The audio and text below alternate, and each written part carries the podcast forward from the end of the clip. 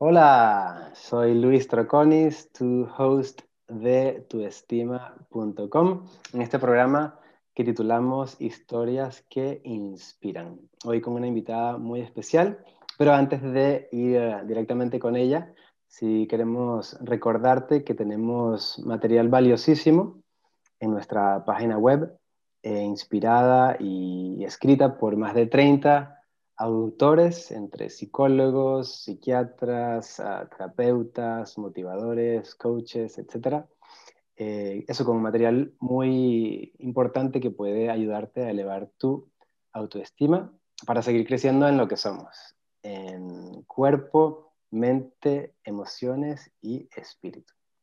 Y como decía, pues tenemos a una invitada desde Colombia, Anabel Hernández. Ella es psicóloga especializada en ah, psicología infantil. Y bueno, como sabéis, vamos a preguntarle cositas relacionadas con su autoestima, con su pasado, presente y futuro. Y voy directo con, la primera pregunta, por supuesto preguntándote también cómo, cómo estás. Y con nuestra primera pregunta, Anabel, que es, eh, si tuvieras que describir eh, la autoestima, ¿qué palabras o frases usarías? Mm, ¿Qué, es la autoestima para ti? Bueno, Luis, primero muchísimas gracias por esta invitación tan especial y este tema que parece como, esa palabra incluso parece un cliché, porque desde mi infancia yo escuchaba y eso y era como, como una cosa tan etérea, tan rara, pero qué rico que lo estemos profundizando, entonces gracias por la invitación. Para mí, ¿qué es la autoestima? Es una capacidad de escucharse a uno mismo, de actuar en consecuencia, de satisfacer sus necesidades. Eh, y eso parece como que entonces paso por encima del otro, soy egoísta porque no pienso en el otro, que es lo que yo creo que traemos muy arraigados desde toda nuestra historia. Y nada que ver, una persona que se escucha a sí mismo, que se respeta, que se ama, ya ahorita vamos a hablar seguro de eso, de, de dónde sale ese amor, Em, porque no es un amor que se construye, sino que es un amor con el que ya nacemos. Eh, una persona así nunca pasará por encima de otro, nunca querrá hacerle daño a otro. Entonces la autoestima, además de ser autoprotectora, ayuda a proteger al entorno. Buenísimo. Y sí, como tú decías, nuestra siguiente pregunta va allí conectada con, con ese amor propio. Y, y, la pregunta es, ¿consideras que el amor propio es fundamental para tu desarrollo como persona, como pareja, en lo social, en lo profesional, etcétera? Pues primero hablemos un poquito de, lo que para mí es el amor propio, ¿cierto? Porque parece que es mirarse en un espejo y verse muy hermoso o tener muchos éxitos profesionales o laborales y sentirse orgulloso. Para cada persona el amor propio puede que signifique algo particular, depende de sus aprendizajes de vida, de sus paradigmas. Para mí el amor propio es una aceptación personal, es esta, ojalá, realización que todos alcanzáramos de, de no pretender ser diferente de lo que somos. Que mira que eso nos va sucediendo durante toda nuestra infancia. No te sientes así, no digas, no hables, no pidas, no sientas. Entonces, todo lo que auténticamente somos y que es tan genuino, tan natural, tan hermoso, nos lo van cambiando. Entonces, el amor propio para mí es eso, es esta aceptación personal. No quiere decir que no haya cosas que podamos trascender, transformar, pero ojalá todo con mucha compasión personal y no a la fuerza como se ha tratado de hacer en general. Em, entonces, por supuesto que es necesario, por supuesto que es em, beneficioso en todos los aspectos de la vida, porque cuando vos eh, te ves a vos mismo con reverencia, te ves como un ser sagrado, como un ser único, especial, maravilloso, y no especial porque seas mejor que otro, sino especial porque sos único, vas a vivir tan satisfecho con vos mismo que vas a poder llegar al máximo de tu potencial y que no solamente vas a brillar vos, sino que vas a estar feliz de que otras personas también brillen. Entonces, claro que sí, muy importante. Buenísimo. Ahora, hablando un poquito también de, lo que hablabas de, tu infancia y cómo quizás trataron de cambiarte o no, eh, nos gusta mucho la tercera pregunta, a mí en lo personal, ah, que es la siguiente. ¿Cómo influyó en ti la educación recibida en casa y, si puedes hablar de alguna experiencia en particular que, digamos, que guió o lideró la manera en que tú ves la vida. Bueno, Luis, a ver cómo te respondo eso cortico. Además que parte de mi labor... Un poquito, perdona, se te está moviendo la cámara. E, eso estoy viendo, que no sé por qué se me está moviendo tanto, estoy tratando aquí de ajustarla. Pero vamos muy em, bien, no pasa nada. Bueno, eh, Luis, pues mira, yo eh, vengo de un hogar, una mamá y un papá muy hermosos, enamorados, em, muy que anhelaron mucho traerme al mundo. Yo soy una hija muy, porque todos los hijos somos deseados. Otra cosa es que seamos planeados, pero el deseo es lo que hace que un ser humano llegue al mundo y no solamente pues el deseo sexual para que haya un encuentro, pero el deseo interno. Eh, y eso se da a un nivel muy inconsciente. Entonces, pero bueno, ellos digamos que esperaban mucho mi llegada porque había tanto amor ahí. Sin embargo, cada uno de ellos, así como la mayoría de nosotros, tenían y probablemente todavía está ahí un niño interno muy herido, muy carente, muy necesitado de muchas cosas. Y te quiero contar, Luis, que esas necesidades que tenemos desde que llegamos a la vida, que las tiene que satisfacer otra persona, ¿cierto? Que nos cuide, que nos acune, que nos proteja. El bebé no es auto eh, satisfactorio de sus necesidades, por decirlo de alguna manera. Necesita, sobre todo los bebés mamíferos humanos, porque hay otros mamíferos que apenas nacen, casi que se ponen de pie y se acercan a la teta de su mamá y pueden alimentarse y sobrevivir. Un mamífero humano necesita meses para empezar a hacer, eh, a hacer sus desplazamientos, por ejemplo. Entonces, estas necesidades con las que llegamos al mundo, no es que si no las satisfacemos, desaparecen, no, esas necesidades quedan. ¿Y a dónde se van? Pues empezamos a como expresarlas y a manifestarlas más adelante en nuestro jefe, en nuestra mejor amiga, en nuestro compañero, en nuestra esposa. Y cuando llegan los hijos, son las principales personas en quienes ponemos estas carencias. Entonces, si yo no fui escuchada en mi infancia y me decían, cállate que los niños eh, tienen que estar en silencio o los mayores están hablando o usted sí habla tantas bobadas, si yo no fui escuchada, si mis necesidades no fueron atendidas, esa carencia, esa necesidad, necesito que me la suplan quienes vienen. Entonces, con mis hijos voy automáticamente, inconscientemente, si no he hecho un clic para darme cuenta de eso, voy a replicar eso, porque necesito que me escuchen, ya que yo no fui escuchada, y eso con cualquier otra situación que te puedas imaginar. Si yo no fui escuchada, entonces escúchame vos a mí. Pero bueno, eso como para hacer un preámbulo de, cierto, como de dónde vengo, pero es una historia que yo creo que nos abarca a la mayoría de seres humanos, esto que nos pasó en la infancia, que fue tratar de adaptarnos a las expectativas de nuestros adultos, que aunque nos amen de la mejor forma que pueden, en realidad la mayoría de las veces no nos entregan lo que, lo que genuinamente necesitamos. Mm. Entonces, em, este papá y esta mamá que me amaban tanto, que me aman tanto, tenían una relación entre ellos muy conflictiva. Mi papá fue drogadicto muchos años, ya está muy recuperado, gracias a Dios, gracias a él.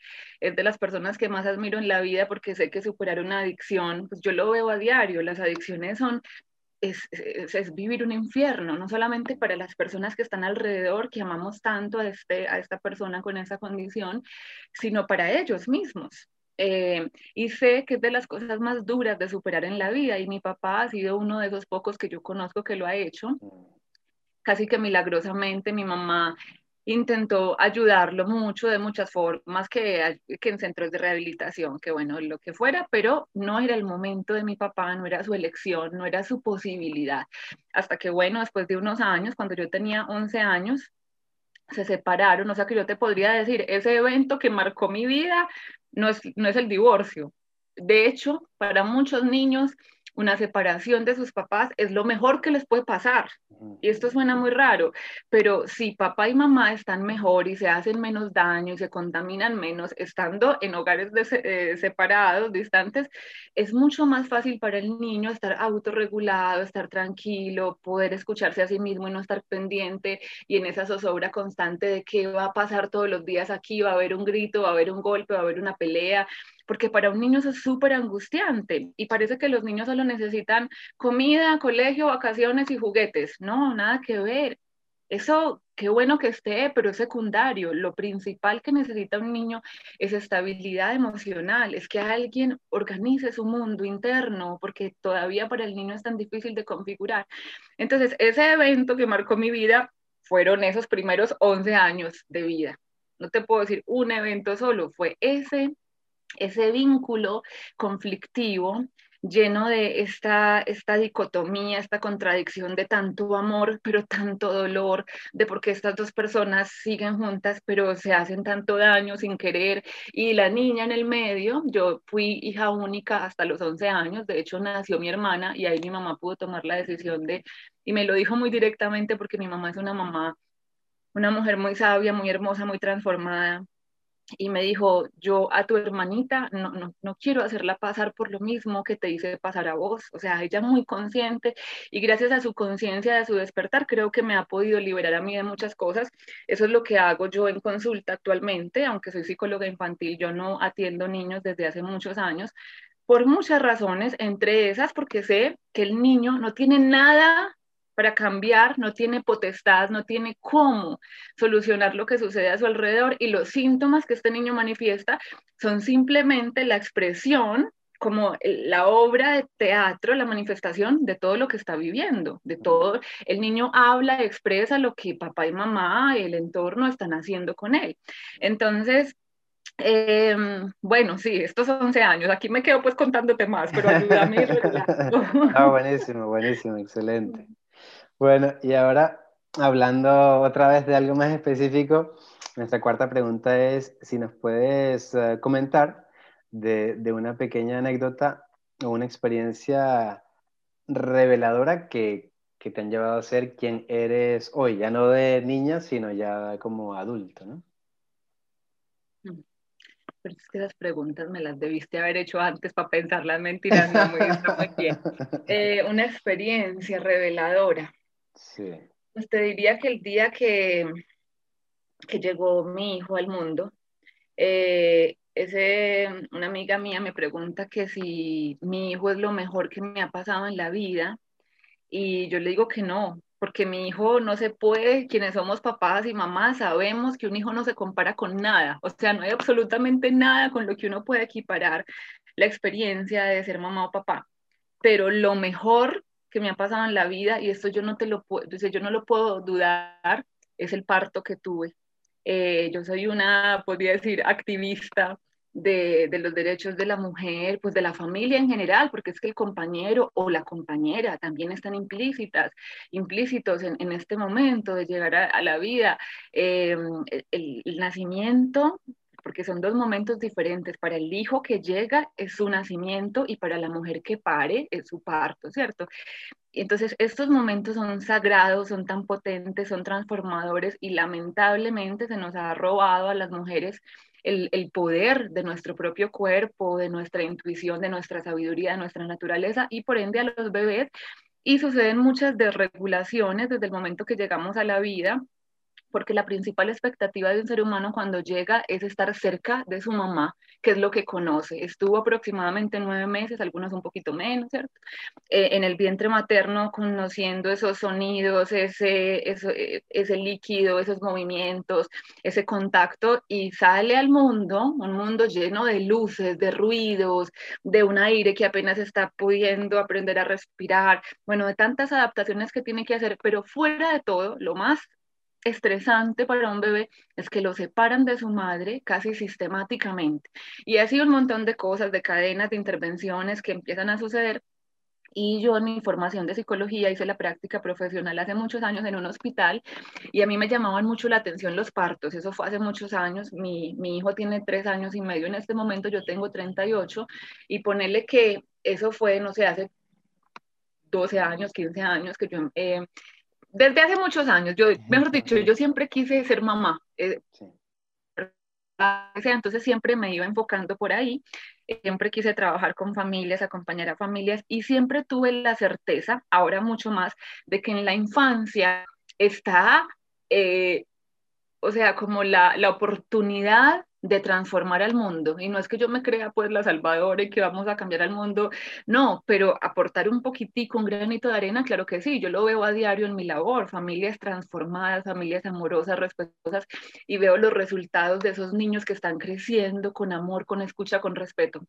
Entonces, en mi práctica profesional, parte de lo que pude tener acceso fue a partos, porque fue la, práctica la hice en un hospital, en un pueblo, y cada que había un parto, los médicos que ya eran mis amigos sabían mi interés y me invitaban pues a participar, pues a estar presente, porque además yo acompañaba a estas mujeres gestantes durante su embarazo en talleres y charlas y eso, entonces, y no te imaginas todas las cosas que vi, Luis cosas horribles, cosas muy dolorosas, cosas traumáticas, cosas bonitas, vive todo, cosas que yo no sabía, ahora tengo muy claro que existe, por ejemplo, lo que llamamos la violencia obstétrica, que bueno, existen muchas cosas que yo no sabía, muchas maniobras que están prohibidas o que están desaconsejadas, en fin, y ese, desde esos momentos yo dije, porque era un momento tan ceremonial, o sea, que llegue un ser humano al mundo, que esta mujer se abra en cuerpo y alma para traer a un ser humano, para que sea, que sea canal de un ser humano, y que haya tantas cosas obstaculizando ahí, sin ninguna mala intención de los profesionales de salud, pero también están formateados en esta manera. El caso es que yo decidí que cuando yo fuera mamá, ese nacimiento de mi hijo iba a ser diferente y me empecé a formar de todas las formas, no solamente intelectualmente, con todo lo que leí, afortunadamente hay muchos estudios y hay mucha, mucho avance que sustenta eh, como un parto no intervenido es muy beneficioso tanto para el bebé como para la madre, para toda la familia, pero no solamente me formé a nivel intelectual, que para mí es muy importante también el sustento teórico y eso, pero a nivel personal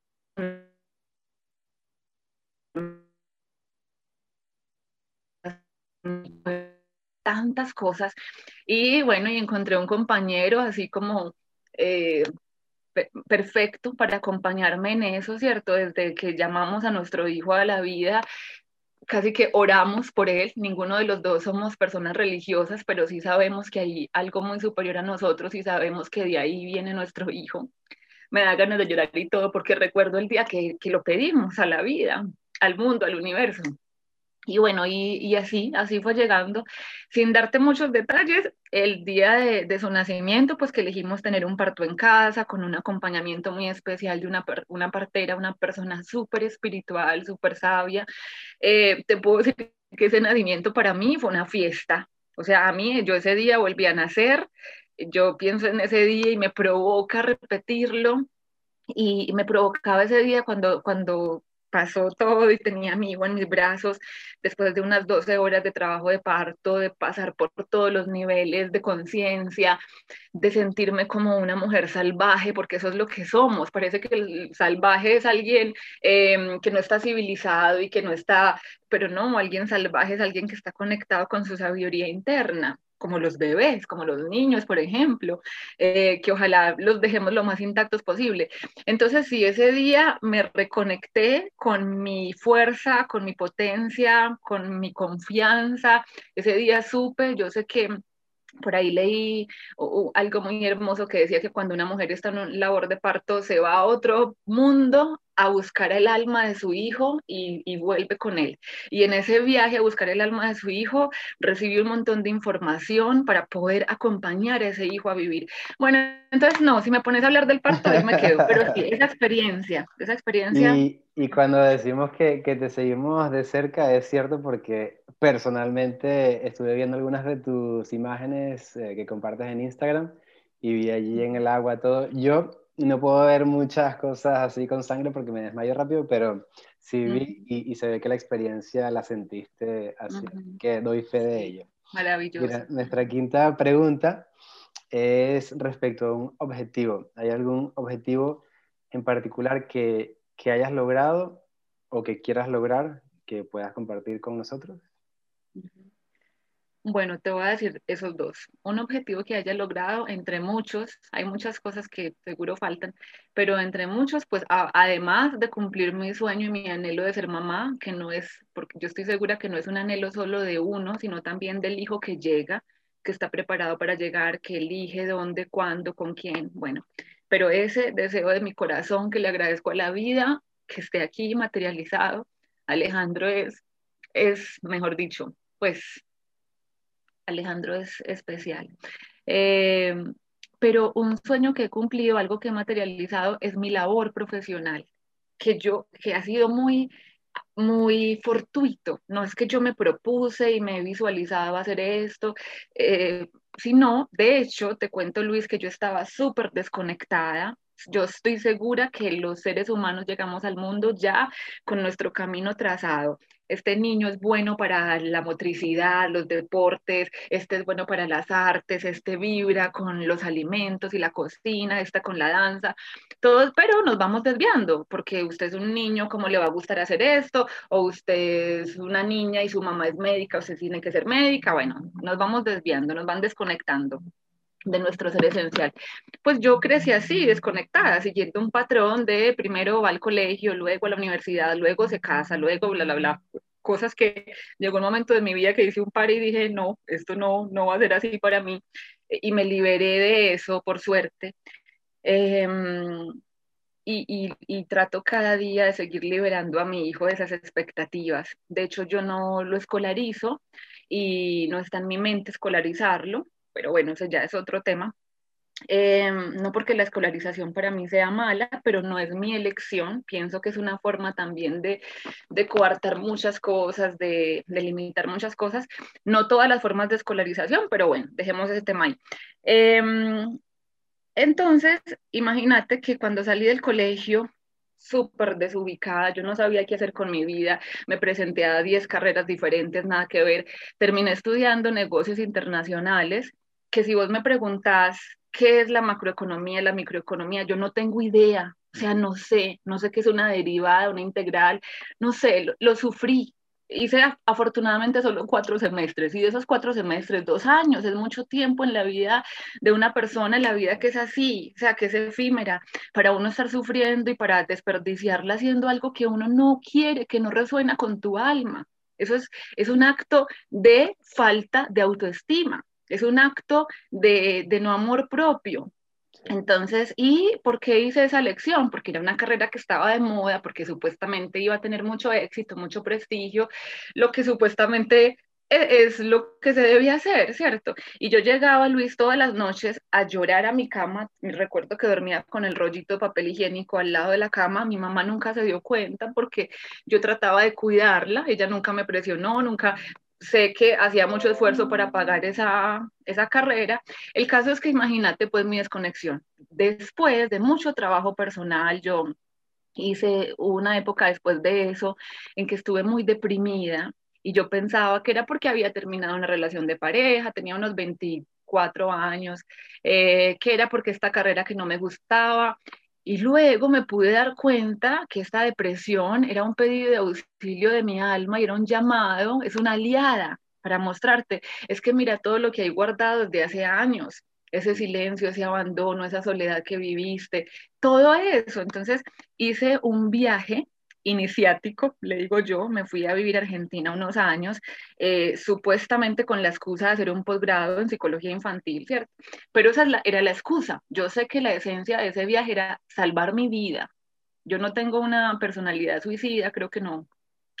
Pero había días que yo me levantaba y yo decía, otra vez desperté, porque, o sea, una planitud en mi vida, no encontrarle sentido a nada, una sensación de vacío, yo sé lo que es estar deprimido, incluso tomé medicamentos un, un tiempo, súper renuente, y de hecho, después de un tiempo dije, no más, porque la psiquiatra decía, no, pero no importa, hay gente que tiene que tomar esto toda la vida, y yo decía, no, es que esto, mm.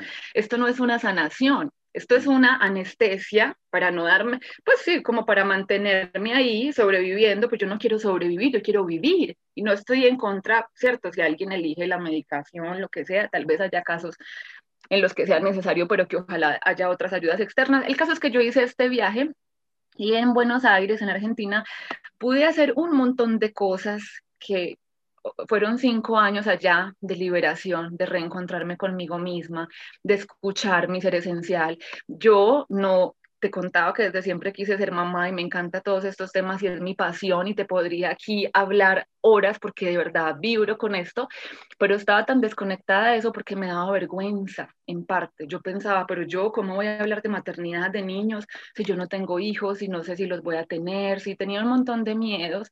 Eh, y en muchos procesos allá que hice terapéuticos, uno de esos muy importante que se lo recomiendo a cualquier persona se llama biodanza la biodanza para mí fue un, o sea, me sacó de un pozo oscuro. Yo sé que para cada persona habrá un camino diferente de sanación y de transformación, pero para mí la biodanza ha sido uno por excelencia.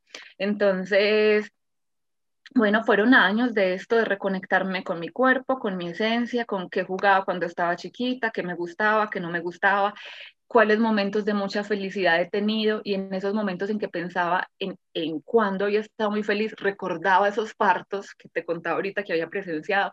El caso es que me empecé a alinear con eso, con mi ser auténtico, y empezaron a llegar las cosas, los cursos que quería hacer, las personas, ahí empecé a hacer todo lo de, mi, lo de parto en casa, a estudiar, y era como tan raro, y mis amigas me miraban como, pero está tan rara, o sea, ¿por, ¿por qué le interesan estos temas y está tan joven, o porque eso piensan, no sé, pero desde siempre vibré con eso, entonces creo que eso ha hecho que muy... Eh, sin pensarlo, esta pasión mía se haya convertido en mi labor. Entonces yo te puedo decir que yo vivo de esto porque yo acompaño familias, yo hago consultas, hago talleres con familias y bebés, hago muchas cositas de este tipo, pero para mí eso no es un trabajo hay veces me cansa que las redes sociales, que contestar estos mensajes, claro, me agota, pero te lo juro que, o sea, para mí es como que lo mejor que me puede pasar en la vida. Te digo que ese ha sido un logro, porque yo sé que no todas las personas tenemos la fortuna de dedicarnos a hacer lo que nos hace súper felices. Mm. Y yo te digo que yo puedo hacer esto gratis. Entonces, pues necesito comer y vivir y por eso pues hay un intercambio. La plata también, la, la, economía, la plata es sagrada también, ¿cierto? Estos intercambios de valorar la labor del otro. Bueno, entonces eso, eso, no. Uy. Logrado y lo que me falta por lograr, no sé, seguro, er, abierta al universo lo que traiga. Muy bien. Pues nos quedan eh, unas cuatro preguntitas, pero yo creo que la siguiente se te va a dar muy fácil por cómo terminaste la anterior, que es precisamente, ¿qué le recomiendas a ese lector de, nuestra familia de tuestima.com para elevar su autoestima?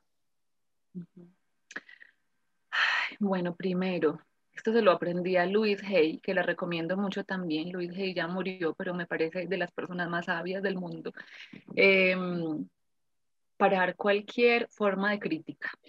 Esto ya ahora que somos adultos, porque mira que nos estamos criticando, y esto yo lo digo para ustedes, pero me lo digo a mí mismo, porque aparece la crítica en todo momento. Ay, pero no preparaste bien esto, ay, pero se te fue la mano en esto que le dijiste a tu hijo, ay, pero o sea, siempre hay algo que no está bien porque crecimos de esa forma. En el colegio, no sé, sacamos una nota, aquí la calificación en mi época iba de 1, de 0 a 10 entonces alguien sacó 8 y papá le dice, pero pudiste haber sacado 10. O sea, nunca es suficiente. Entonces aprendimos que no somos suficientes y esta búsqueda de aceptación nos lleva a compararnos, a menospreciarnos, a exigirnos cosas que no tenemos por qué dar.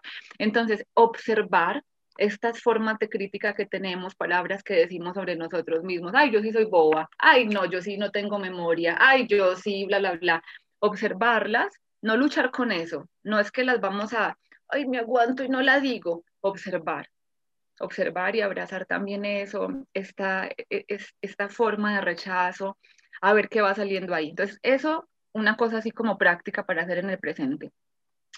Pero les recomiendo volver atrás, porque volver atrás es recordar. No hay que aprender nada, hay que recordar. Por eso los bebés, los niños están tan intactos, son tan sabios y tenemos tanto para aprender de ellos. Yo me dedico a eso, a que los adultos aprendamos a aprender de los niños, porque pensamos que tenemos cosas es para enseñarles. Em, entonces, cuando uno va atrás y recuerda, ay, es que yo llegué al mundo siendo tan puro, tan amoroso, tan vital, tan creativo, pero en estos vínculos con papá, con mamá, o en este vínculo, en esta situación que viví, aprendí que yo no era valioso, que mis necesidades no eran importantes. O sea, como poder ser aliado de nosotros mismos y darnos cuenta, ¿no? Ese golpe que recibí, yo no me lo merecía, esa es una de las formas por las cuales se, se, repite la violencia física, el maltrato, no solo físico, cualquier forma de maltrato, porque los niños y jóvenes aprenden que merecían esa forma de maltrato, porque no es fácil, no es fácil cuestionar a papá o a mamá. Si a un niño le pegan, el niño sabe que no siente rico, que no se siente bien, pero si papá lo hace, pues por algo será y aprende a culparse, a juzgarse a sí mismo. Entonces, reconocer, y para eso hay mucho, hay mucha literatura ya para leer acerca de tu niño interior, acerca de las historias de infancia. Entonces, eso, volver atrás, recordar quién fuiste y tratar de reconectarte con eso. Vos no sos seguramente esa persona que pensas hoy que sos, amargada, huraña, deprimida, ansiosa, lo que sea. Vos sos mucho más que eso y ahí está. Entonces, ir atrás para recordarlo. Buenísimo, buenísimo. Bueno, y bueno, ya nos has, yo creo que he respondido la, la, siguiente, que es cómo, cómo levantar esa autoestima, cómo elevarla. Eh, vamos a ir con, la, con nuestra penúltima pregunta, que es, ¿cuáles son las, las consecuencias de, de, tener una baja autoestima? De nuevo, a nivel personal, de pareja, social, profesional, ¿cómo lo has visto tú? Ay, Luis, perdóname que me quedé en la anterior, que me parece que podemos decir una cosita. Sí, la sí, de... Eh, otra cosa que pienso que podemos hacer es que si no sabemos muy bien qué sí hacer, qué sí nos hace bien, porque hay veces las personas están tan acostumbradas a vivir maluco, es una costumbre. Eh, porque es el, es el, aprendizaje que tenemos, no conocemos otras formas, pero sí sabemos lo que no nos hace bien, por lo menos reconocerlo y podernos escuchar, empecemos escuchando nuestro cuerpo, por ejemplo, ay, tengo muchas ganas de ir al baño, pero estoy en una reunión, qué vergüenza cómo me levanto, escucho mi cuerpo y digo, en un momentico vengo, voy al baño o lo que sea. ¿Sí? Eh, y no hay que pedir permiso, voy al baño, o disculpe, voy al baño, porque mira que es lo que decimos normalmente, permiso, voy al baño. Yo no tengo que pedir permiso a otro para escuchar mi cuerpo. Tal vez tengo que informar, ¿cierto? Para no desaparecer y listo. Pero mira que desde chiquitos nos enseñan a no escuchar nuestro cuerpo. Tenemos que entrar a la guardería y no podemos usar pañal. No importa cómo le quitamos el pañal al niño, a la fuerza pero creo que no usa pañal, entonces lo desconectamos de su cuerpo desde chiquito. Entonces, empezar por ahí, volver a escuchar mi cuerpo. Tengo hambre en este momento y no es la hora de almorzar, entonces me tomo un café o me fumo un cigarrillo para distraer mi cuerpo. No, escucha tu cuerpo, ve a la cocina, busca una frutica para que te nutras mientras almuerzas o almuerza ya, ¿qué importa que sea una hora antes? Entonces, todas estas cosas de volver a escucharnos y el cuerpo es una herramienta muy para empezar a hacer eso porque después vamos a las emociones. Y después en las emociones una amiga muy querida te pide un favor y sentís que no lo puedes hacer, que ese día no tener las ganas, la energía, decíselo. Amiga, yo te quiero tanto, me encantaría hacerte ese favor, pero hoy no puedo, no estoy en condiciones. Y mira ahí todo lo que aparece, el miedo a que no me quiera, el miedo a que me diga, ay, pero yo sí hago cosas por ti, el miedo a que ella no sea mi amiga todos estos miedos tan primarios, ojalá que los vamos pudiendo enfrentar y que sean nuestros aliados para liberarnos. Sea en nuestra vida alguien, una persona que nos quiera solamente porque actuamos para satisfacerla, ya sea nuestra mamá, nuestra pareja, nuestro compañero de trabajo, ese vínculo se tiene que transformar porque no te está nutriendo, porque no te está permitiendo ser vos mismo. Entonces, estas cositas ayudan a fortalecer el vínculo con uno mismo, esa autoestima. Y la otra pregunta, ¿cuál era, Luis? Era las consecuencias de, tener una baja autoestima en los diferentes ámbitos. Sí. Bueno, la consecuencia es que te perdés de ser quien has venido a ser. Y cada persona vino a hacer algo diferente, y algo luminoso, algo nutritivo para el mundo. Eh, muchas veces cuando en este tipo de crianza al que yo me dedico, de concientizar a las personas de que los niños merecen tanto respeto, tanta escucha, y mucha gente dice, ah, no, pero se va a volver un delincuente si lo deja hacer lo que le da la gana. Dejar a un niño hacer lo que le da la gana parece que Otra cosa es la permisividad, eso también es falta de cuidado, eso es otra cosa. Pero para muchas personas dejar hacer al niño lo que quiere es, si no quiere comer esto, no lo obligamos a comer, le damos otra opción, si hay otra opción. Eh, si no, no sé, o sea, como no forzar al niño, si se quiere subir a un murito porque está en pleno descubrimiento de su motricidad, porque no lo acompañamos en lugar de decirle te vas a caer y poner esa sentencia, aquí estoy a tu lado si me necesitas. Entonces, cuando me dicen esto de los delincuentes, yo siempre pienso, pues te invito a ir a una cárcel.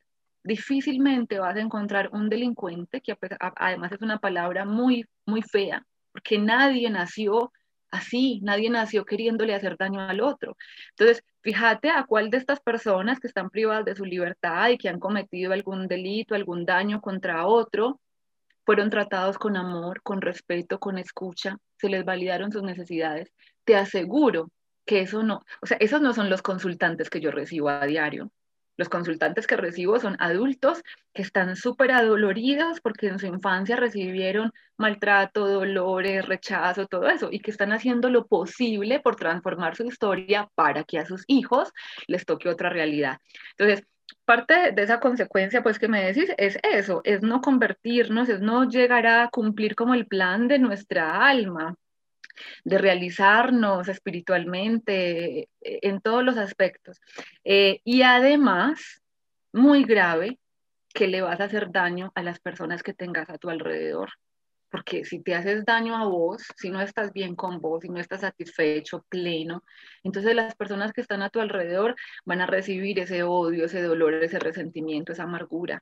Entonces, eso son consecuencias a todo nivel. Bueno, buenísimo, yo encantado de escucharte, lo único que nos hemos pasado un poquillo del tiempo, pero vamos a terminar con, con la última, con ese tono positivo que va de la mano del anterior, y es cuán importante consideras tú trabajar en nuestra autoestima cada día.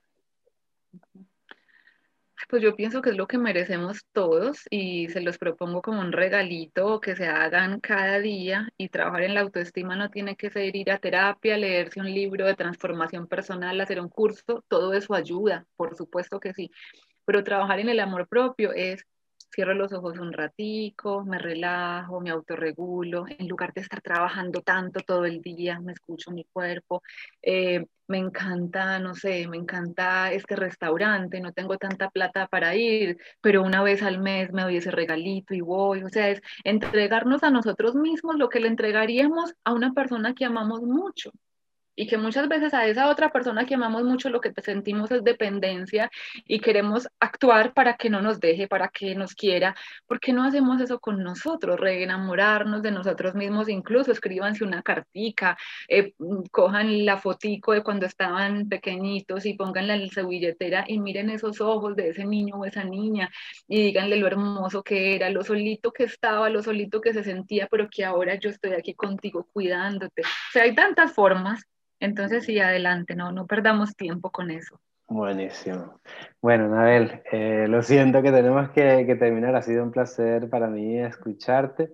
Sé que no solo a mí me, me inspira, sino que vas a inspirar a muchas otras personas aquí en nuestro segmento de historias que inspiran en tuestima.com. Así que yo me despido como anfitrión de hoy, Luis Troconis, y ya nos vemos en la próxima.